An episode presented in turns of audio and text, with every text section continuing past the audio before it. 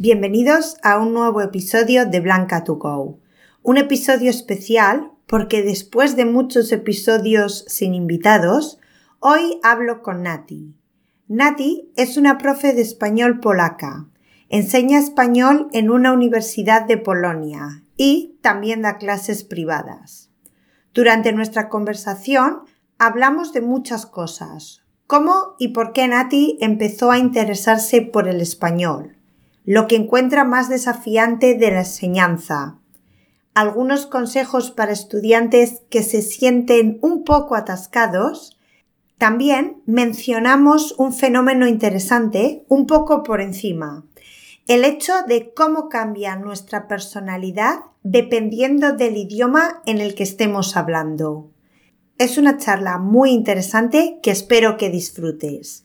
Pero antes de empezar, tengo que recordarte que este mes de mayo, si dejas una valoración del podcast, vas a entrar en el sorteo de dos meses de membresía gratis en la comunidad Blanca to Go, donde vas a encontrar la transcripción de todos los episodios del podcast, el vocabulario y una actividad extra para cada episodio. Para participar, como ya he dicho, tienes que dejar una valoración del podcast en la plataforma desde donde estés escuchando. Tomar un pantallazo, una captura de pantalla de la valoración, porque si no muchas veces desaparece hasta que es aprobada, y mandar esa foto con el pantallazo a la dirección de correo electrónico blanca Ahora sí, te dejo con la entrevista con Nati episodio 87 de Blanca to Go. Nati, una profesora de español polaca. Buenas, Nati. Lo primero, muchas gracias por estar aquí y aceptar mi invitación. Eh, para empezar, ¿puedes presentarte? Cuéntanos un poquito sobre ti. Mm, bueno, yo me llamo Natalia, pero en eh, Instagram, en las redes, eh, soy Nati. Bueno, también en la vida para mis amigos. Soy profesora de español mm, en Polonia. Doy clases particulares, bueno, privadas, ¿no? Como, para la gente que, que no estudia en las escuelas, gente adulta, pero también soy profesora académica, ¿no? Trabajo en la Universidad de, de Bielsko-Biała, es una ciudad bastante pequeña en el eh, sur de Polonia y allí doy clases, eh, imparto clases a los estudiantes de filología hispánica. Así, entonces, enseño a la gente a todos los niveles, ¿no? Desde los que empiezan hasta los que, bueno, quieren ser traductores o, o incluso profesores, bueno. Y Nati, ¿qué fue primero, el huevo o la gallina? ¿Visitaste España y decidiste aprender español ¿O habías tenido siempre interés por el español y luego nació tu pasión por España? ¿Cómo fue? Bueno, nada de estos. Es que mm, te puedo decir que yo tengo un, padrino, mi padrino es el hermano de mi madre, eh, que para mí cuando yo era niña, él era como un dios para mí. El tío preferido, ¿sabes? Una persona súper abierta, sí. Y él se fue a España hace ya, hace muchos años, ¿no? Hace 20, creo. A vivir. Hace 20 años, a vivir, a trabajar, a vivir, eso es. Y cuando él, mm, ¿sabes? Volvía a Polonia, eh, mm, me hablaba de las cosas, me hablaba de España. Él, eh, él vivió en, en, Barcelona, en Cataluña, en, en, los pueblos allí. Y bueno, me enseñaba también español. Bueno, algunas palabras, porque hace 20 años ya. Él incluso eh, aprendió un poco, ¿no? Así que habla muy bien. Eh, yo diría que habla bien, no sabe la gramática, pero sabes, de, de la vida. Se comunica. Sí, se comunica y, y, bueno, él empezó a enseñarme cosas, a hablarme, contarme de España y yo decidí así mm, estudiar español. Aunque mi madre me, me dijo una vez que que si él se hubiera ido a otro país, a Italia, a China, yo habría mm, estudiado o italiano o chino, era así, pero bueno. Probablemente tu madre estaba en lo correcto, ¿sí? Sí, eso sí, creo que sí. Pero bueno, eh, después fui a España a visitarle. Eh, bueno, tenía 16 años, creo que era bastante joven. Y después ¿Fuiste sola o fuiste con mm, tus padres? Mm, yo fui con mi hermana. Ah, Con mi vale. hermana. Ujú. Fuimos, fuimos solas para visitarle, ¿no? Y, y bueno, después fui otra vez a, a pasar más tiempo. Después hice Erasmus y ya es una, una historia. Pero, pero bueno, visité España, eh, pero también ya sabía mm, más o menos de qué se trata en- con el español, ¿no? ¿Y tu tío sigue viviendo allí o ha No, regresado? no, ya, ya, ya regresó hace, hace cinco años, creo, o seis o más. Eh, sí. ya, ya está aquí en Polonia. Se acabó la aventura Sí. española. Sí. Y has dicho que has visitado varias veces España. ¿Qué lugares has visitado? Bueno, la primera, el- mi primera mm, impresión, ¿no? Fue mm, Cataluña. Barcelona. Bueno, creo que todos los polacos, o ahora no tanto, pero antes, bueno, la primera, ¿sabes? El- la ciudad más importante o donde llegaban los autobuses, ¿no? La primera parada, Cuando sí. sí, la primera parada era Barcelona o los pueblos allí en la, en la costa, entonces yo también, mm, la primera ciudad que conocí era Barcelona y Cataluña en general, los, los pueblos más pequeños. Después mm, fui de Erasmus a Málaga. Vale, Eh, decidí cambiar, ¿no? Conocer más el, el- el sur y allí durante Erasmus tuve mm, posibilidad, oportunidades para ver Granada, mm, Jaén, no sé, Almería muy también. bonito, sí, Eh, Andalucía. también estuve después eh, en Alicante, en Valencia, de vacaciones ya. Mm, estuve en Madrid. Ujú, eh, ¿qué más? Hice un curso de español para profes en, en Salamanca. ujú.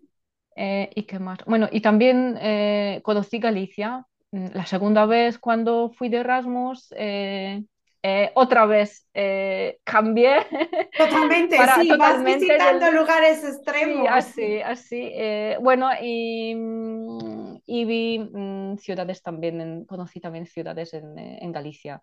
Bueno, no llegué a, a Coruña, desgraciadamente. Bueno, y sabes, me Tienes queda ver el, el norte, me queda por ver el norte. Sí. Pero es interesante porque has visitado lugares diferentes y lugares también con acentos muy Eso característicos. quería, eso quería, Vale. o sea, conocer, bueno, nosotros, bueno, mis profesores en la universidad siempre nos decían, bueno, antes de, de elegir un lugar, ¿no? Para ir de Erasmus, bueno, mi profesora me, me dijo, si eh, eliges algo en el sur, en Andalucía, no vas a entender bien al inicio. Y eso sí, de verdad que Bueno, ¿qué pasó? mes, sí, Sí. mi primer mes eh, no entendí nada, de verdad. Es que me, me repitieron un montón de veces y yo todo el tiempo iba preguntando, pero de repente después de un mes ya empecé a entenderlo bastante bien. Y es que en Polonia se dice que cuando aprendes en Andalucía, después entiendes también otros acentos, ¿sabes? Supongo que Que sí, porque creo que el sí, andaluz es sí, bastante difícil porque rápido acortan las sí, palabras. eso es, eso es. Entonces, para un estudiante ya que querría escuchar, oír todas las palabras Exacto, ¿dónde empieza? ¿Dónde acaba? sí, sí, Sí, es, un pero poco bueno. más Pero es, desafío. es verdad que son lugares donde cada, mm, cada lugar, en cada lu- lugar se habla de forma diferente, ¿no? Totalmente, sí. Cataluña, Galicia, es lugares específicos además, sí. ¿Tie- ¿Hay algún lugar en España que tiene un sentimiento especial para ti? Pues porque has estudiado o porque tuviste una fiesta muy buena o... Bueno, creo que, creo que Cataluña, Barcelona, es que, porque yo mm, esto fui, creo, en, en 2007. Se- ujú. Bueno, la primera vez que, que estuve en España eh, y tal vez por eso, eso, esto fue, ¿sabes? Eh, la primera El experiencia, primer eh, el contacto, la primer contacto con todo, sí. ¿no? Incluso allí conocí mm, unos españoles, bueno, no eran catalanes, eran la gente, era la gente de, de otra parte, ¿no? Pero muy abiertos, que de verdad era una, una amiga de mi tío que, que de verdad no quería, o bueno, o, mm, eh, ¿cómo decírtelo? Se me ha ido la palabra. Mm, que tengo una palabra italiana ah, en italiano, igual puedo. Eh, es que sabes que yo me esforzaba para hablar con ella, eh, incluso cuando no tenía ganas, porque sabía que ella eh, es súper abierta y quiere ayudarme, ¿sabes? Explicarme las cosas. Y yo después de un día así estaba cansadísima. No más, no más. Sí, pero salía a, bueno, a un, a un balcón, a una terraza para hablar un poco con ella cada día, de verdad. Pero gracias a esto ya... ¿Te gustan los desafíos, sí? Sí, eso es. Sí. Y tu hermana, me has dicho que la primera vez visitaste con tu hermana, ¿tu hermana también aprendió español o tu hermana no tenía esa... Esto, esto es una situación muy rara porque cuando yo tenía, no sé, 15, 16 años y estudiaba, pero de verdad estudiaba para el examen de bachillerato, para, para sabes, conocer bien, ella cada vez cuando oía, mm, me oía hablando español, me decía, oye, deja, ya estoy harta, ya como no le gustaba nada. Pero ahora estudia ella, incluso habla bien, eh, también va de vacaciones a España, habla bien, estudia estas cosas, entonces... Casualidades de la vida, sí, ironías, mejor dicho. Sí. Y tú, Nati, eres de, eres de Polonia. ¿Crees que la cultura española y la cultura polaca tiene alguna similitud Nada. Nada, vale. nada, nada de similitud. No, no, no quiero decir que, bueno, eh, hay diferencias. Bueno, similitudes sí que hay, porque no se puede así generalizar tampoco, ¿no? Pero eh, si hablamos de cosas importantes, hay diferencias. Vale, ¿y cuál dirías que son las mm. mayores diferencias? Mm, creo que, bueno, un polaco siempre te va a decir que nosotros eh, somos más cerrados. Vale. No, no somos así abiertos. Pero yo también conozco españoles que tampoco son abiertos. Entonces ya... Pero, son los estereotipos más que sí, la... Sí, eso es. Pero ya te puedo decir que los españoles hablan más o son más abiertos al inicio. vale. No sé. Por ejemplo, en Polonia no siempre dices hola cuando entras en un ascensor, en el mismo bloque, no sé. Y en España sí, ya la gente pasa e incluso cuando no te conozco te digo hola y ya está. En Polonia es como tratamos la gente con más distancia, no sé cómo decirlo, que necesitamos más tiempo para, mm, para entrar en alguna relación, incluso mm, si digo relaciones como amigos, compañeros, así, incluso la lengua polaca es que nosotros tenemos como cuatro palabras diferentes para hablar de relaciones entre la gente. Porque en España hay algo como amigo. Sí. Y... nosotros tenemos como amigos de escuela es otra palabra, amigos de trabajo es otra ah, palabra, amigos, no sé, del barrio es otra palabra, ¿sabes? Y cada palabra te indica ¿sabes? la relación, un tipo de relación. Eso, es, que eso me falta, por ejemplo, en español, ¿no? Sí, es verdad, porque en español sí tenemos amigo y conocido, pero realmente eso es, no tenemos un abanico tan grande. Sí, y nosotros lo tenemos, bueno, y es la diferencia también por, no sé, por tratar, bueno, por tratar eh, las cosas, ¿no? La vida, que bueno, un polaco cuando le vas a preguntar qué tal, no te va a decir bien ay, bueno, así la situación de tan difícil con tanta inflación y así. Bueno, son un poco estereotipos, pero sí que yo lo noto también, que cuando alguien me pregunta, no siempre digo cosas positivas, trato de no hacerlo porque conozco también otra opción española, pero pero, sí que es difícil, ¿no? Es interesante porque en España normalmente cuando alguien te pregunta dices, bien, muy bien, ¿y tú qué tal? Pero también vivo aquí en Escocia y siempre es como, ¿qué tal? Y la primera respuesta es, oh, no muy mal. Tal vez se trata de, no sé, tal vez se trata de, ¿sabes? Mm, del tiempo. No hace tanto sol. Probablemente. sí. Eso sí que me influye. Yo en invierno en Polonia, que estoy un poco como deprimida, oh, triste. Y mm, no sé, en España ya se siente mejor, ¿no? Estas cosas también, ¿no? Que... Sí, creo que el clima es, es una diferencia, hace una diferencia. Y por ejemplo, eh, Nati, ¿notas cuando hablas en polaco? Que alguien te pregunta y eres un poco más negativa, pero en cambio cuando hablas en español y alguien te pregunta, ¿trasladas tu personalidad o dices, no, bien? Sí, como, no, no, no, cambio, cambio de personalidad. Es muy interesante eso, sí. Trato de, bueno, incluso al inicio, sí, como los estudiantes siempre utilizan como, ¿sabes? Esos comportamientos eh, de su propia lengua hablando otra lengua, sí, al inicio sí. Pero yo trato de, bueno, en español, eh, como me parece, soy más abierta. Es, muy eh, interesante. En, polaco no tanto, en polaco no tanto, sí, es verdad.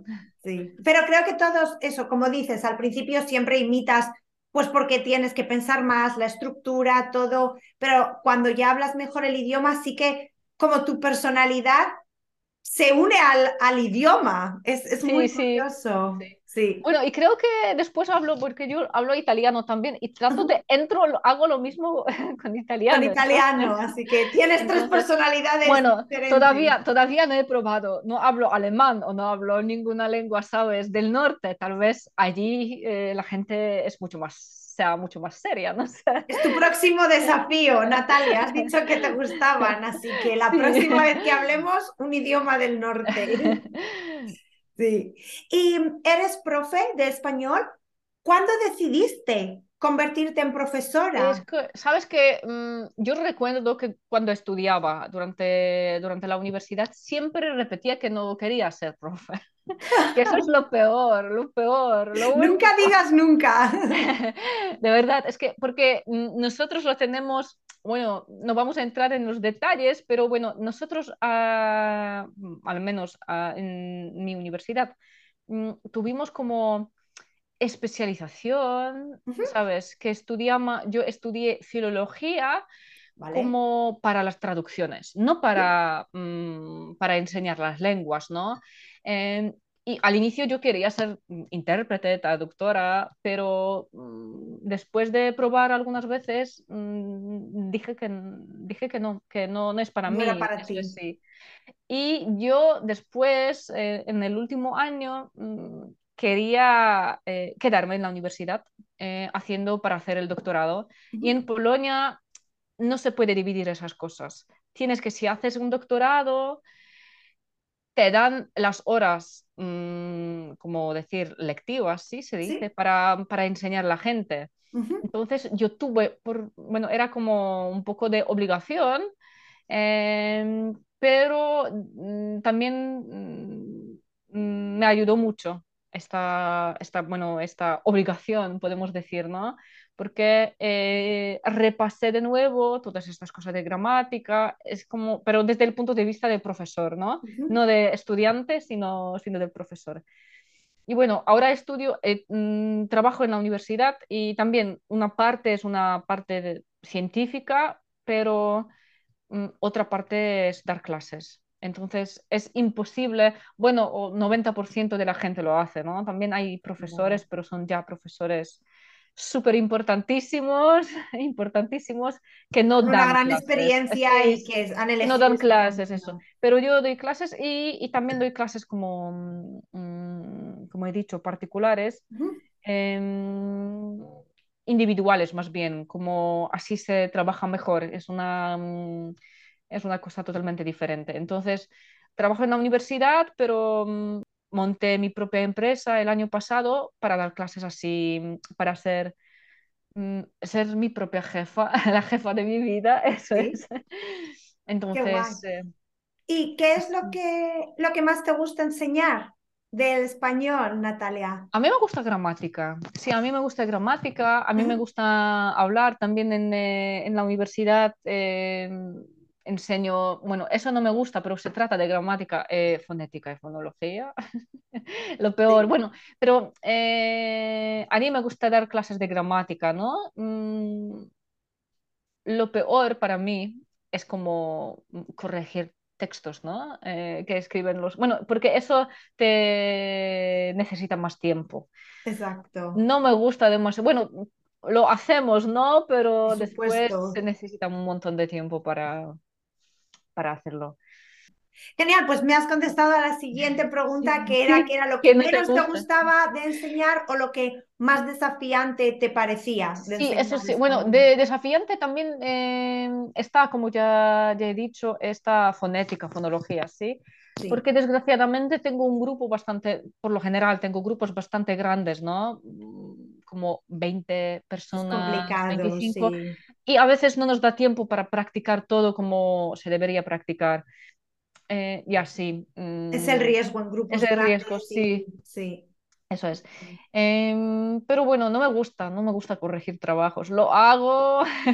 No hay otro remedio. no hay otro remedio. Creo que cada, cada trabajo tiene su, estas partes eh, poco interesantes o que, que, nos molestan. Sí. Y como, como estudiante, porque también has sido estudiante de español, ¿tienes algún consejo para las personas que están estudiando español en general? Es que yo siempre digo que para aprender español, pero en general las lenguas, la lengua, una lengua extranjera, eh, da igual, eh, hay que mm, amar la gente, ya te digo, amar la gente, la cultura, porque yo por no me gusta el inglés. Digo, ya sé que el inglés es importante, que mm, lo tienes por todos los lados, etcétera, pero no soy muy fan de la cultura. Ni de... no, y no logras esa conexión igual, ¿sí? Es que mm, ya sé que me interesa bastante, pero conozco unas conozco la gente que, que, están, que está loca por, no sé, por la familia real británica, etcétera, que leen todo. Y esas cosas no me gustan. Pero si hablamos de español, me encanta. Me encanta leer las cosas de historia, incluso la historia o las informaciones de familia real española, sí, o de los problemas, etcétera. Y no se trata solamente de lengua, sino de del resto, ¿no? Es como buscar una conexión, ¿sí? Eso es, sí, para, eh, para estudiar lo que de verdad te da, eh, te, te, guste y no solamente lo que te dé dinero, por ejemplo, ¿no? Porque si yo, de verdad, si ahora pensamos en las relaciones en Polonia, es mejor estudiar alemán, es obvio, porque tenemos muchas más relaciones económicas, etcétera.